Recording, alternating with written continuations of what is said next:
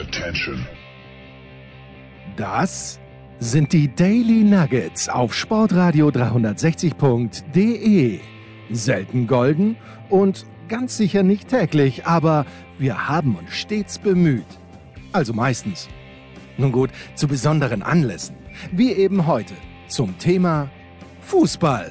Die Daily Nuggets. Jetzt. Wer hat uns in dieser Woche beschämt, mein lieber Einkommen? Ich habe einen Tipp. Er arbeitet in einem ehemaligen Autohaus, dem du ehemals, nein, er arbeitet immer noch in einem Autohaus, aber dem Autohaus, dem du ehemals vertraut hast. Er hat uns beschämt. Ja, er hat Inwiefern? beschämt. Aber was haben wir falsch gemacht? Nein, nein, also er hat, er hat alles richtig gemacht und wir waren einfach Was haben wir falsch gemacht? Nein, wir haben nichts gemacht. Das ist unser Problem. Wir haben nichts gemacht, während unser lieber Freund Simon Resch 2000 Kilometer aus seiner Rolle im Rad äh, im Winter gefahren ist. Stell dir das mal vor. mal. Ja, ist unfassbar. Das, das, Ja. ja, der Simon. Wahnsinn. Gärtenschlank ist der Junge. Äh, Ich wollte mal, ich wollte ihn vor Jahren schon mal fragen, ob wir gemeinsam Radfahren gehen, aber das hat sich absolut erledigt, weil habe ich Angst vor dem, vor dem Jungen. Wahnsinn. Wahnsinn. Ja. Ähm, vermutlich zu Recht, aber du solltest es trotzdem, du solltest die Challenge annehmen. Naja, eigentlich wohnt er näher bei dir, glaube ich. Ich glaube ich nicht ganz. Er wohnt ich- wahrscheinlich ziemlich mittig. Ja, also ich, ich, der ich ja, der ich ja keine Kann das Ahnung mal, habe. ich werde das mal ähm, in diesem Moment live recherchieren. Bitte, mach das bitte, Live-Recherche. Und das Nette ist, wenn ich bei Simon äh, mein Auto zum, äh, zum Service, in diesem Fall war es sogar ein TÜV bringe. Gut, es kostet ein Vermögen, aber da kann Simon noch nichts dafür. Aber Simon äh, leiht mir dann immer ein Auto und es war diesmal ein Ateca, heißt er, glaube ich. Und wieder mal diese Erfahrung, du kennst es ja mittlerweile, ich kenne es ja nicht, aber wenn man in einen Hybrid einsteigt und man denkt sich, wann geht's endlich los? Dabei geht schon lange los, weil das Auto so leise startet und in der Stadt äh, die ersten Kilometer sowieso wieder elektrisch gefahren. Ich hatte ein gutes Gefühl, auch wenn es insgesamt nur, ich glaube, 14 Kilometer waren. Sieben hin, hin sieben zurück, aber es waren unvergessliche sieben, äh, 14 Kilometer. Gefühls, gefühlsmäßig war es gut. Du hast übrigens recht, es sind tatsächlich, nee, es sind zu dir, sind es circa 10 Kilometer und 10 Minuten weniger als zu mir Nein. von Simon. Simon R., also von seinem, Ja, ja, von seiner Hacienda. seinem wir, wir dürfen nicht, wir, wir dürfen das nicht sagen, wo er wohnt. Obwohl, er, so- obwohl er vermutlich sehr, sehr schön wohnt. Der Ja. Maler, verdientermaßen malerisch schön. Naja, natürlich, Entschuldigung, da sage ich nur Er Hacienda. fährt ja auch oft mal mit dem Fahrrad in die Arbeit, Jens. Das sind ja dann auch unfassbar viele Kilometer. Naja, wir Wahnsinn. sind, ich, ich erinnere mich vage, dass wir beide mal mit dem Fahrrad gemeinsam zu einer Geburtstagsfeier gefahren sind. Ich mit dem Fahrrad, ich mit dem Fahrrad wieder zurück und der Enkermann hat äh, dem, Vernehmen, angekommen. dem, dem, dem Vernehmen nach die S-Bahn genommen. Aber das, Ich bin nie angekommen und ich bin zurück tatsächlich mit der S-Bahn gefahren. Ja, aber-. Aber ich musste noch Nein. um den halben Starnberger See herum zur S-Bahn-Station. ja, aber Das es war, es, es war ja auch nicht dein Fehler, weil du bist zu einer Geburtstagsparty gefahren, wo es leider nichts zu essen gab. Du hattest ja wirklich damit gerechnet, dass die Verpflegung absolut tipptopp sein wird. Nur leider, wenn ich mich ganz richtig entsinne, war dein äh, Kollege nicht in der Lage, äh, den Grill anzuwerfen. Aber irgendwas Technisches ging da massiv schief. Es war ein, ein, massiv ging, massiv schief ging da vor allem die Zeitplanung, weil da, ich musste dann schon wieder weg und man hatte erst danach gedacht, dass man so langsam aber sicher auftischt, obwohl ich ja pünktlich zum Start der Geburtstagsparty schon da war. Ja. Ähm, und du hast recht, ich, ich dachte, es wäre da so, wie eben bei jedem guten Radsport-Event, es gäbe da so ein paar Tisch, Tische, wo Menschen einem bei dem vorbeifahrenden Radler Ja, was zuwerfen. reichen, Schwämme reichen und vielleicht was, eine Banane oder so. Ja, Aber es war nicht so. Gab's Es war nicht so. Es war eine, eine, also von herbe Enttäuschung zu reden wäre, wäre noch ein Euphemismus.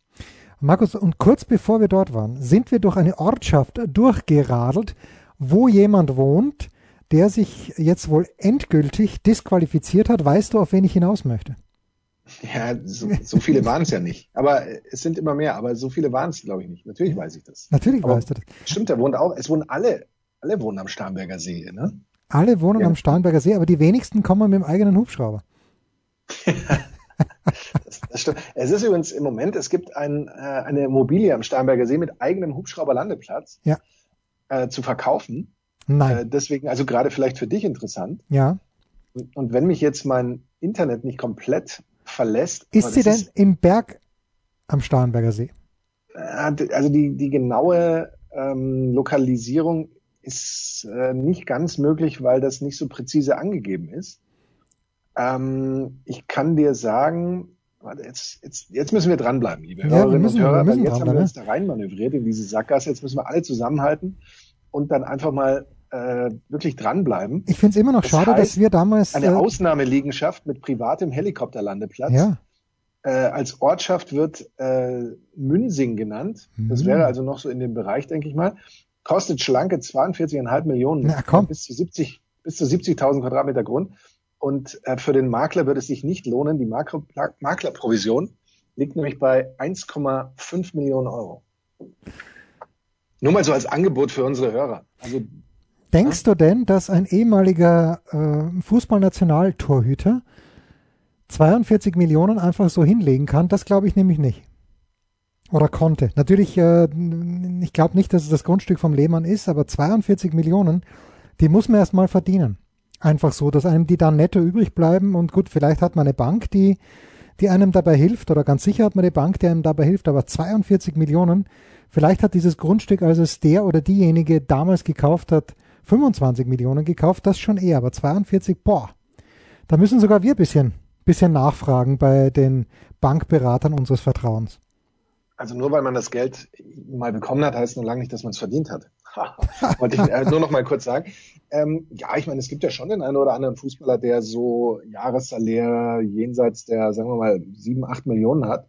Ja. Wenn du dann ein paar Jahre spielst und das Geld nicht, nicht nur rausballerst, ähm, kann schon da auch mal so ein Grundstück hängen bleiben, glaube ich. Ja. Könnte ich mir gut vorstellen. Könnte gut vorstellen. Was ich mir an Mittwoch wieder überlegt habe, also ich mir jetzt wirklich gefreut, dass Chelsea äh, gegen Real Madrid gewonnen hat, aus ganz, ganz vielerlei Gründen.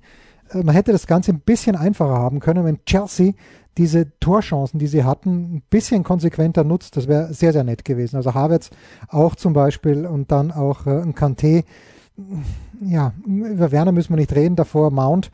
Ähm, aber für wen es mich eigentlich am meisten gefreut hat, ist Thomas Tuchel, weil ich komme immer mehr auf den Trichter, dass damals als Tuchel in Dortmund war, dass hier eine ganz, ganz fiese Nummer abgegangen ist, dass nämlich die lokalen Platzhirschen der, der Presse die ganze Zeit gesteckt haben, ja, es stimmt nicht mehr zwischen Tuchel und der Mannschaft und das geht überhaupt nicht. Und wenn man das 148 Mal hört und wenn es die Mannschaft 147 Mal liest, dann glaubt die Mannschaft auch selbst dran. Ich glaube, und, und wir haben in der Big Show drüber gesprochen, Thomas Wagner und Michael Leopold, jeder, der mit Tuchel zu tun gehabt hat, und das, äh, das sind in unserer Sendung nur die, nicht nur die beiden, die sagen, der Tuchel Klar, als Trainer ist er wahrscheinlich manchmal schwierig, aber deswegen ist er so erfolgreich, aber menschlich absolut in Ordnung.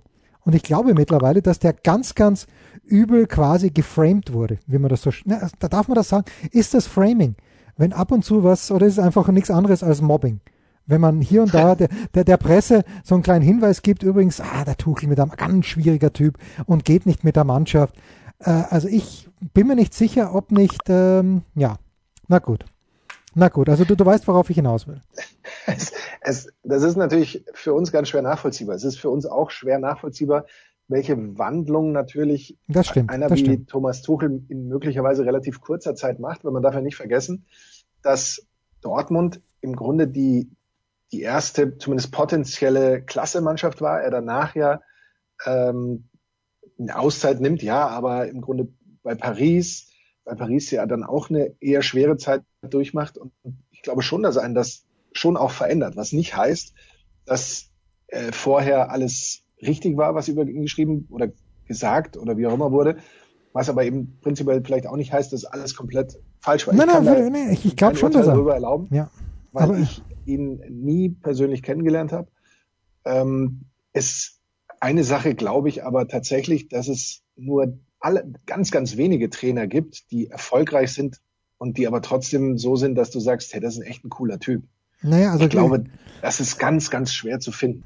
Ich sage nur, never skim an Erding, ja? aber auch von, von Jürgen Klopp hat man gehört, dass es Situationen äh, gibt, wo er nicht besonders leidlich ist. And, and good for him. Weil wer ist denn schon immer leidlich? Ich ganz sicher nicht, mein lieber Markus. ja, das stimmt. Ja. ich, ich glaube, ähm, bei, bei Jürgen Klopps hat man ja oder sieht man ja immer noch äh, bei mancher Begegnung an der Seitenlinie, ähm, wie, wie Da muss was raus. Da muss was, was raus. Ja. auch braucht als, als erfolgreicher Trainer. Und da war ja in, bei seiner Dortmunder Zeit heißt es das Problem, dass eben viele ähm, Pressevertreter nicht so ganz klar gekommen wären mit ihm. Immer mal so. Was allerdings auch nichts Schlechtes heißen muss für einen Trainer. Nee, überhaupt nicht, überhaupt nicht. Nun, ähm, äh, von Jürgen Klopp gehen wir jetzt zu einem anderen spannenden Thema. Markus, folgendes. Wir haben es in der Big Show auch schon angesprochen und du bist ja ein in der Wolle gefärbter Münchner. Nichts anderes kann man sagen, weil du bist einfach in München geboren. Good for you hast äh, den Sandkasten mit Gerald Kleffmann gespielt. Wer kann das schon von uns anderen behaupten? Niemand. Obwohl Gerald Kleffmann, Gerald Kleffmann übrigens nicht in München geboren ist, sondern ich meine in New York. Aber das tut nichts zur Sache. Gerald Kleffmann hat jahrelang über den TSV 1860 München berichtet. Jetzt ist meine Frage an dich. Du bist Münchner, ja, und deine Sympathien gelten, sagen manche, äh, dem FC Bayern München. Aber denkst du denn, dass die überwältigende Mehrheit der Fußballfans in München, egal ob rot oder blau, sich nicht wirklich, die Blauen sowieso, aber ich glaube, dass sich auch die überwältigende Mehrheit der roten Fans wünschen würde, dass die 60er wieder aufsteigen in die zweite Liga. Die überwältigende kann, das weiß ich jetzt nicht. Es gibt erstaunlich oder erschreckend viele, die tatsächlich mit, ich hätte fast gesagt, mit dem anderen Geschlecht, mit der anderen Farbe. Das ist komisch. Genau gar nichts anfangen können. Und zwar in dem Sinne, dass sie dem anderen Verein nichts anderes wünschen als den, die komplette Vernichtung. Den Konkurs. Die komplette, die komplette äh, Erlöschung aus dem Vereinsregister oder, oder so. Ähm, das gibt's ja tatsächlich. Ich persönlich bin ja wirklich so einer, der sagt, ein Philanthrop. ich wünsche ich wünsch jedem da was Gutes. Ich glaube aber, äh, gerade jetzt in dem Fall der 60er, dass eigentlich der Zustand, wie er jetzt zuletzt war, nein, dritte nein, Liga, nein, nein, nein, nein, Oben, oben mitspielen, volles ähm, Stadion. Genau, volles Stadion. Dass das fast einem Ideal gleichkommt. Ich bin in die neuesten Pläne nicht involviert. Ich habe gehört, angeblich wäre es jetzt doch möglich, das Grünwalder Zweitliga-tauglich zu machen. Das würde mich brutal wundern, hm. weil das war bisher ausgeschlossen, dass es so ist. Mehr als eine Übergangslösung hätte ich mir da nie vorstellen können, weil ich nie von was anderem gehört habe sollte das möglich sein. Zweite Liga in diesem Stadion wäre natürlich, das wäre natürlich der totale Wahnsinn. Das wäre überragend. Stell dir das vor, gegen Schalke. Und, ja, gegen, und gegen, gegen, den Schalke, HSV. gegen den HSV, gegen ja. Äh, Nürnberg, Nürnberg ja. gegen äh, Köln oder jetzt hat er die Hertha gewonnen, aber äh, die sind ja auch noch nicht so ganz Hat die Hertha Schall. heute also, gewonnen? Ich habe es nicht, äh, ich habe komplett übersehen. Die Hertha hat gewonnen gegen Freiburg. Okay. Und ähm, also insofern, da, da wäre, das wäre natürlich der totale Wahnsinn, wenn das möglich wäre. Aber ich befürchte ja, dass es nicht so ist. Und dann hast du wieder diese leidige Diskussion. Allianz Arena führt keinen Weg hin. Nein. Niemals. Olympiastadion wäre die einzig realistische Option, außer du ziehst um und sagst, okay, wir kümmern uns in Unterhaching um das Stadion, möbeln das auf, nachdem die Hachinger jetzt in die vierte Liga absteigen. Ähm, aber das, das führt auch keinen Weg hin, machen wir uns da nichts vor. Ein Eigenbau, ein Neubau eines Stadions. Mit echten Löwen. Bitte mit echten Löwen. Ja. Dann gehe ich nämlich zum, egal, dann gehe ich zum Tierschutzverein. Dann bin ich der Erste, der beim Tierschutzverein vor der Tür utopisch. steht. Der, ist völlig utopisch. Ähm, also das wäre dann auch tendenziell wieder, wieder ein Drama, das zu Selbstzerfleischungen führen würde und zu allen möglichen Pipapo. Insofern, ja, der 60 lebt, oder das ist dieses Stadion, das ist 60 und ähm, wenn das in der zweiten Liga möglich ist, wäre es super. Aber ich weiß nicht, wo der Weg sonst oder so, so hingehen kann und, und würde. Ja, gerade eben, weil das Stadion ja schon ein ganz zentraler Punkt ist und so viele Möglichkeiten gibt's nicht. Ja, also 60, meine erste Erinnerung wirklich äh, mit 60 oder von 60 war, als damals Peter Packhult die 60 hat er in die erste oder in die zweite Liga geschossen. Ich glaube, die erste Liga war's, oder? Das Tor von Packhult. Puh, bin ich jetzt da schlecht benannt. Aber Werner Lorand auf jeden Fall der Coach und äh, Karl-Heinz Wildmoser noch Präsident. Das war natürlich schwierig zu ertragen. Alles in allem. Aber weil Packult dann ja auch Coach geworden ist und ich erinnere mich, ich glaube, die Bayern haben das Derby 5-1 oder 6-1 gewonnen oder 6-0 und danach musste Packult gehen und 60 war zu diesem Zeitpunkt Sechster der Fußball-Bundesliga. So in etwa in dieser Dreh. Und äh, welcher Größenwahnsinn, den Trainer dann rauszuschmeißen. Wahnsinn, auf das freue ich mich schon wieder in Liga 2. Und was ich natürlich absurd... Auf Größenwahnsinn. Auf Größenwahnsinn. äh, weil es ist ja nicht genug, dass der HSV und Schalke dann auch mit dabei sind. Stichwort Größenwahnsinn. Herrlich, herrlich. Ähm, ja, und was in München natürlich, ich weiß jetzt immer ein bisschen zu viel Lokalkolorit, aber macht ja nichts. Also mir macht's nichts. Das Türk Gücü im Olympiastadion spielt, das finde ich überragend. Weil das Olympiastadion ohne Zuschauer mit dieser Laufbahn und mit diesem Wassergraben noch, das muss ja noch, noch geiler sein, wenn du dort komplett allein im Stadion bist. Herrliche Szenen. Das nur nebenbei. Ja, dieses, das Stadion, das, das haben ja Jahre, Jahrzehnte ähm, bewiesen, in denen es sowohl von 60 als auch von den Bayern äh, in der ersten Liga und von den Bayern auch in der Champions oder äh, Europa Cup und Champions League bevölkert wurde. Ähm, das ist auch jetzt wieder wunderbar nachzuhören in den äh, Elf Leben Podcasts von Max Jakob Ost, ähm, wo er da die Zuschauerzahlen teilweise durchgeht. Und die hatten ja auch Phasen, hatten sie super wenig Zuschauer. Ja. Und in diesem Stadion alles andere als ausverkauft ist fast unerträglich. Und gerade wenn's, wenn das Wetter so ist wie jetzt gerade draußen, ähm, da, dann bist du als Zuschauer, das, das macht keinen Spaß. Da kann der Fußball da unten so überragend sein wenn da, wenn das Stadion nicht voll ist und nicht quasi bebt, dann, dann geht da nichts und dann frierst du dich da nur zu Tode und das, da peitscht der Regen und der Wind rein und na, das ist, also das ist ein, eigentlich ähm, so wunderbar die Architektur ist, aber es ist natürlich vom, vom reinen Fußballerlebnis ist es schon eine in, in bestimmt 80 Prozent bis 90 Prozent der, der Spiele, die da stattfinden, einfach eine Katastrophe. Und entsprechend ist das auch für 60 niemals eine Alternative und wird auch Türkgücü die ja sowieso mit allem immer drohen und, und äh, versuchen, Fuß überall drin zu haben, das sicherlich auch nicht als Dauerlösung äh, akzeptieren oder, oder in Erwägung ziehen. Kann ich mir zumindest nicht vorstellen. Ja, also Michael Leopold hatte es am Dienstagabend ja gesagt, er ist Jahrgang 71, ich bin ein Jahr älter noch und äh, als ich in München studiert habe, das war Anfang der 90er Jahre, würde ich überlegen kurz, doch Anfang der 90er Jahre, genau. Da konnte man wirklich am Spieltag, am Vormittag noch rüberradeln zum Olympiastadion und im Grunde genommen mhm. für jedes Spiel konntest du um 35 Mark noch einen ordentlichen Sitzplatz bekommen. Und das Stadion war bei den allerwenigsten Spielen voll. Ich weiß nur ein Spiel, da war es voll, das war Bayern, da habe ich keine Karte bekommen, da bin ich am Spieltag hingefahren. Das war Bayern gegen Ulm, weil die Ulmer ein Jahr in der Bundesliga waren und die sind, da sind dann so viele Leute aus Ulm mit raufgekommen oder mit runtergekommen.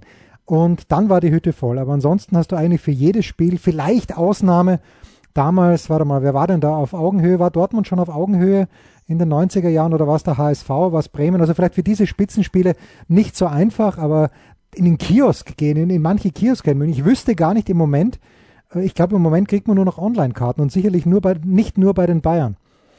Ja, trying times. Ja, ähm, früher, ich kann mich noch gut erinnern, wie, wie man mich als Kind einfach über den Zaun gehoben hat in das, das Olympiastadion. Ähm, ging natürlich auch. Und ähm, was jetzt wollte ich jetzt habe ich völlig deine Faden verloren, das kann nicht sein. Ähm, was, was war dann, was haben wir? Man hat genau, dich über den Zaun gehoben, ja? Das erzähle ich ja jedes Mal, wenn wir über Olympiastadion sprechen. Ich war tatsächlich beim letzten Erstligaspiel der 60er im Olympiastadion dabei, als ähm, dieser ominöse Elfmeter Nein. Ähm, neben das Tor ging und nicht rein und die 60er dadurch abgestiegen sind. Ja. ja. Naja. Gut, Trying Times. Ich war damals, beim, ich war beim Spiel gegen Leeds, war ich im Stadion. Äh, Champions League Quali, auch sehr, sehr lange her. Und ansonsten war ich beim letzten Europacup-Spiel der Bayern, als es gegen Chelsea, da schließt sich der Kreis, als es gegen Chelsea ging. War ich auch. Ja. Da war ich auch. Und die hatten, ja. warte mal, das Spiel haben die Bayern, glaube ich, gewonnen, aber die hatten das Hinspiel, haben sie mit 4 2 oder 4-1 Jedenfalls, die Bayern waren dann ausgeschieden und ich glaube, Didier Drogba hat da auch schon im Olympiastadion ein Tor geschossen. Aber das ist ganz, ganz gefährliches Halbwissen. Jetzt wird es noch schlimmer, denn jetzt kommt der Kurzpass. Was gibt es Neues? Wer wird wem in die Parade fahren? Wir blicken in die Glaskugel. Der Kurzpass von Sportradio 360 präsentiert von bet365.com mit Sky-Kommentator Markus Gaub. Und dem Hulberbäder. Der Bäder, der Bakuit Bäder. Hat auch nie mehr einen Fuß so richtig auf die Erde bekommen, auch nicht in Leipzig. Na bitte. Also, unser erstes Spiel am Freitagabend hat ganz, ganz große Abstiegsimplikationen. Nicht für den VfB Stuttgart, aber sehr wohl für den FC Augsburg, gerade wo ich erfahre, dass die Hertha zu Hause gegen Freiburg gewonnen hat. Bei bet365.com sind die Quoten beim Spiel Stuttgart gegen Augsburg folgendermaßen 2 zu 1 für einen Heimsieg. Der Stuttgarter 3,75 unentschieden, 3,4 Auswärtssieg. Ja, Äh, erstmals seit Dezember 2018, Januar 2019 vier Bundesliga-Niederlagen in Folge für den VfB. Zuletzt haben sie gespielt in Leipzig, immer mit diesen Pausen dazwischen. Man erinnert sich ja genau äh, gar nicht. Äh, kassierte zuletzt in drei Bundesligaspielen in Folge mindestens ein Kopfball-Gegentor. Naja, das ist jetzt alles nicht überragend. Äh, was haben wir denn sonst noch hier? Ähm, naja, Markus Weinzel, vielleicht wirst du zu dem etwas sagen, der kommt zurück, äh, der VfB jedenfalls weiter im Abseits. Trend dennoch, Markus, naja, es fehlen vier Stammspieler, ja. Borna Sosa wird nicht dabei sein, Mangala fehlt, äh, Wamangituka fehlt und Nicolas Gonzalez auch, äh, könnte schwierig werden. Boah, das wird ein ganz zaches Spiel am Freitag um 20.30 Uhr und ich glaube, Markus, dass es ein zaches 1-1 werden wird. Ähm, ich glaube, dass ähm, tatsächlich da ein Trainereffekt zu spüren sein wird, vor allem weil Weinziel da er schon gute Erfahrungen hat. Und weil er Zeit gehabt hat, weil er Zeit gehabt hat, auch zwei Wochen. Das auch, weil er eben mit der Mannschaft auch jetzt nicht nur ein, zwei Trainingseinheiten hatte, sondern gefühlt ja schon ein paar Tage und eine gute Phase, weil er sich die Sache auch mit Sicherheit schon ein bisschen länger angeguckt hat bei den Augsburgern und weil er ja auch ähm, ich habe es gerade schon gesagt, eben mit den Augsburgern Erfolg hatte. Wir erinnern uns äh, Europa League, Liverpool und so weiter. Und mit 1,26 Punkten äh, im Schnitt pro Spiel ist er der erfolgreichste Bundesliga-Trainer in der Geschichte des FC Augsburg übrigens. Ähm, er war ja auch mal ähm, Trainer beim VfB, kam da nur auf ein bisschen mehr als eins, die Hälfte der Punkte. Aber 1, das ist dann, Spiele. Ähm, ja.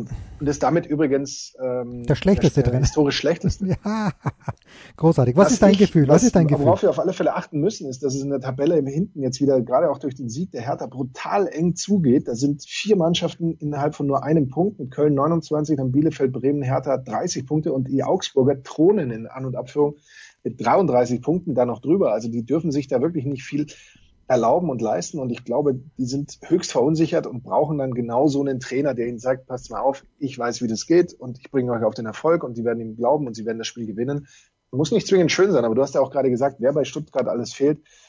Ähm, so ein 2, 1, 1 zu 2 in dem Falle reicht ja auch. Ja, natürlich, natürlich.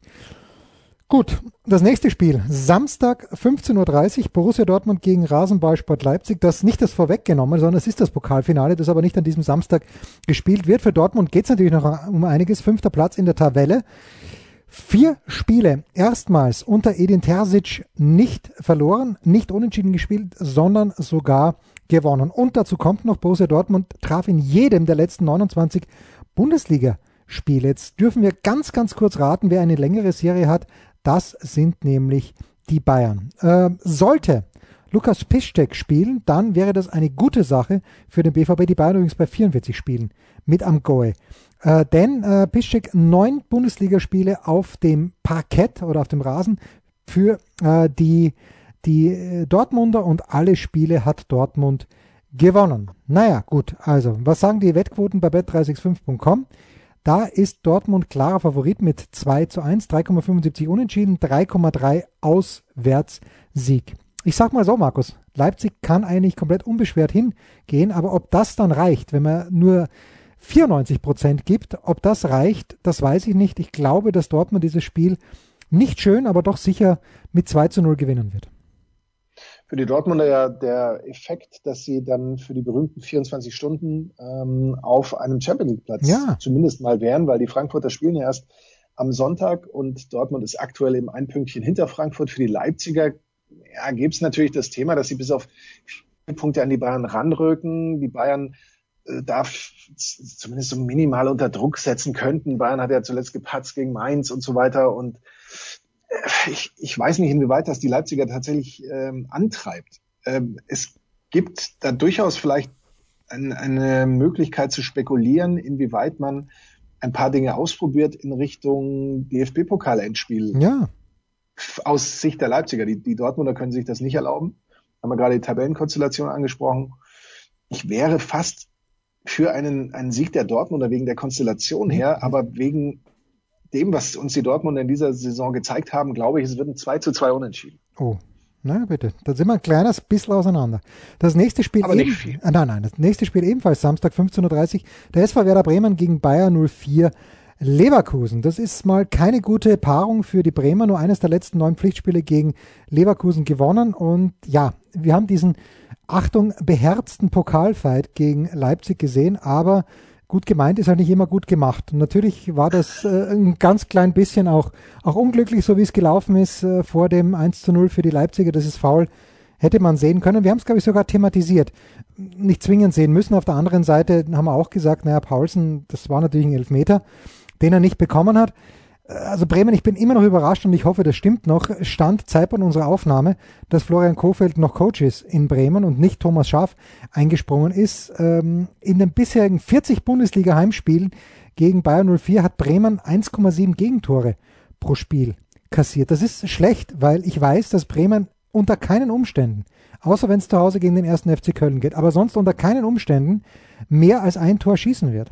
Und wenn dieser Schnitt aufrechterhalten bleibt, dann gibt's maximal ein Unentschieden. Äh, sieben Niederlagen in Folgen. In Folge die längste Niederlagenserie eines Vereins in dieser Saison. Wie spiegelt sich das in den Wettquoten bei bet365.com wieder? 4,5 Heimsieg, 3,75 Unentschieden, 1,75 Auswärtssieg. Puh, Hannes Wolf ist noch Coach in Leverkusen. Rudi Völler hat gesagt, sie sind akribisch auf der Suche. Ähm, Hannes Wolf wird Bremen ungeschlagen verlassen. Ich glaube sogar, nach einem recht soliden 3 zu 1 Auswärtssieg. Für Leverkusen ist die Frage, worum geht's für die noch genau?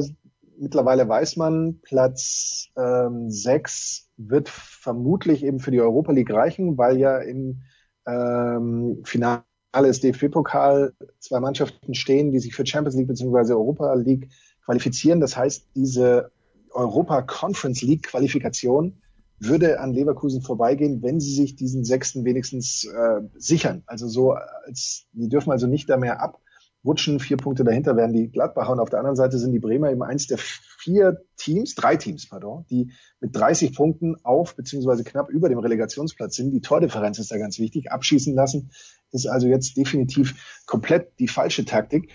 Ich glaube nicht, dass Leverkusen in der Lage wäre, die Bremer abzuschießen. Leverkusen hat aber immerhin drei der letzten fünf Spiele gewonnen mit einem Unentschieden einer Niederlage. Äh, das ist schon eine Kehrtwende, weil vorher gab es ja nur drei Siege in 14 Spielen. Und nach fünf Auswärtssiegen in Folge haben die Leverkusen in den letzten acht Auswärtsspielen aber nur noch einen Sieg geholt.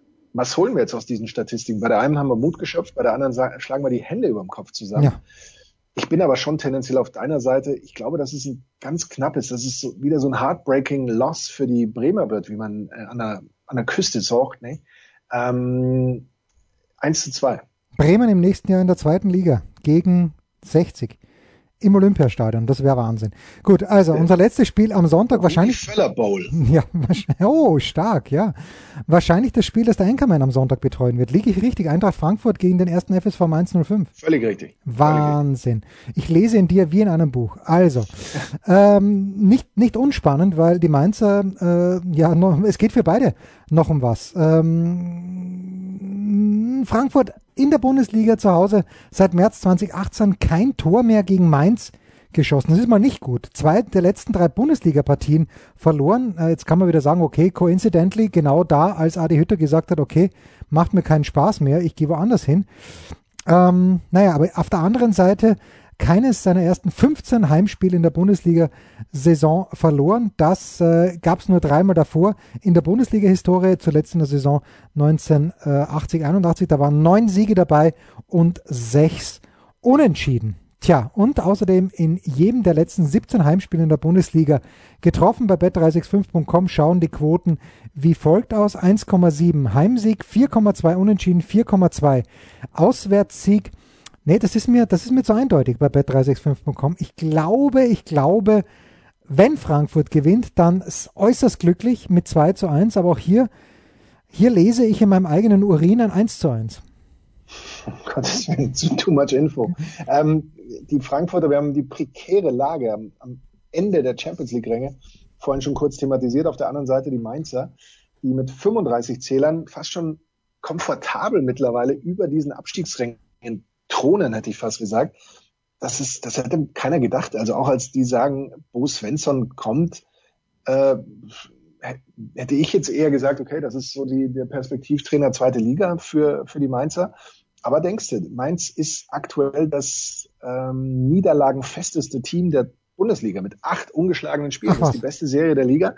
Sind sechs Auswärtsspiele davon ungeschlagen und haben sogar drei Auswärtssiege in Folge. Also das ist im Moment ein Lauf. Wir dürfen nicht vergessen, gegen die Bayern gewonnen, dann gegen die Hertha immerhin dieses Unentschieden rausgeholt. Äh, die Punkten haben mit Bo Svensson in 17 Spielen ähm, 29 Punkte geholt. Das ist die beste Bilanz aller Mainzer Bundesliga-Trainer. Verrückt. Und da, war Thomas, Phase. da waren Thomas Tuchel und Jürgen Klopp auch dabei. So ist es. Ja. Alle waren sie dabei. Alle waren sie und dabei. haben in, in, ihren ersten 17 Spielen nicht so eine Bilanz hingelegt. Und das aber doch mit einer Mannschaft, die ja auf Abstiegskurs war. Also anders kann man das ja nicht beschreiben, wo er die Mainz übernommen hat. Also das ist schon auch äh, ein Trainereffekt, mal vom, im positiven Sinne. Jetzt kommen wir zur ganz schwierigen Phase im 100. Bundesligaspiel von Adi Hütter als Trainer, mein lieber Jens. Ja. Boah. Was sagen wir da? Ich glaube. Ich sag, ich sag das wird ein 1-1 mit Tendenz vielleicht zum 2-1 für Frankreich. 2-1. Ja, ja dann, da, das unterschreibe ich. Ja, ja. Ja. Und das war's, der Kurzpass von Sportradio 360, präsentiert von bet365.com mit Sky-Kommentator Markus Gaub. Und dem Hulberbäder. Rausschmeißer gefällig? Gerne, denn spätestens seit dem ersten Buch Otto gilt auch bei uns. Eintritt frei.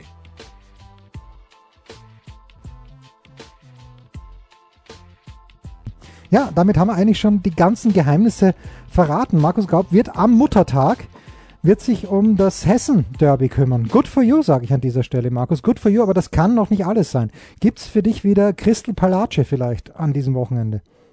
Äh, fast. Es gibt also am, am Samstag ähm, darf ich die Bayern gegen Gladbach zusammenfassen. Vor den, nein, oh, ich dachte vor der International Nicht Audience. vor der International Audience, sondern vor der National Audience.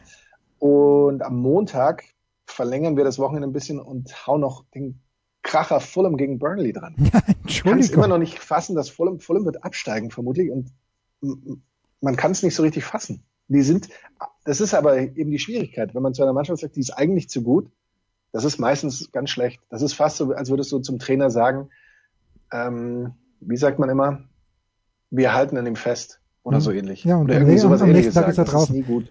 Ja, am nächsten Tag ist er draußen. Ist der Fulham nicht die Mannschaft von Mohamed Al-Fayed, oder? Ehemals. Ach, ehemals, nicht mehr. Ehemals, ehemals von ihm gewesen, aber schon seit ein paar Jahr, Jahrchen nicht mehr. Okay, weil der FC Watford, wie äh, findige Hörer von uns mir auch gesagt haben, Elton John ja auch nicht mehr. Vielleicht ist er noch kleiner Teilhaber, aber nicht mehr. Ich weiß gar nicht, ob er jemals Mehrheitseigentümer war, aber es ist, äh, dünkte mich so. Aber immerhin gibt es ja die Elton John Tribüne. Völlig zu Recht. So ist es. Ja, so völlig ist es. zu Recht. Ja. Was wir am Wochenende natürlich machen müssen, Markus, und damit schließt sich der Kreis, äh, Simon Resch hat mir natürlich auch erzählt, dass er, nachdem er sich wie ein Irrer auf der, äh, auf der Rolle abgestrampelt hat über den Winter, jetzt eher den Marathon anstrebt, nämlich läuferisch. Das heißt, das ist unsere Chance, Markus, dass wir ein paar Kilometer aufholen auf Simon und lass uns das bitte der Vorsatz für dieses Wochenende sein. Jeder Solo und wir, wir ähm, vergleichen das dann am Sonntag wie weit wir gekommen sind. Ich habe doch keine Zeit. Das waren die Daily Nuggets auf sportradio 360.de. Ihr wollt uns unterstützen? Prächtige Idee! Einfach eine Mail an steilpass at sportradio 360.de schicken und ihr bekommt alle Infos. Und versäumt nicht die Big Show. Jeden Donnerstag neu.